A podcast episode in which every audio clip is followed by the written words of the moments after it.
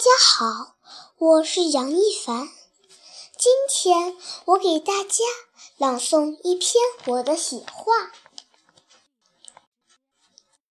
鱼缸里的小鱼》。鱼缸里的小鱼羡慕天上飞翔的小鸟，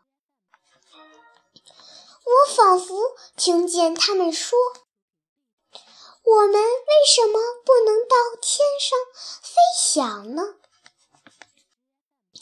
鱼缸里的小鱼讨厌切菜用的刀，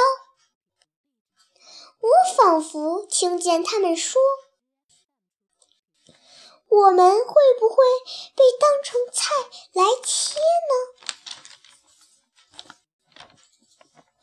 鱼缸里的小鱼。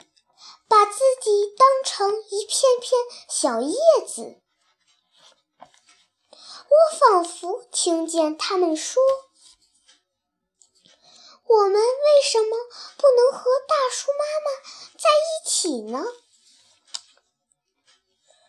鱼缸里的小鱼虽然有这么多问题，但是它们每天。依旧能高高兴兴地玩耍呢。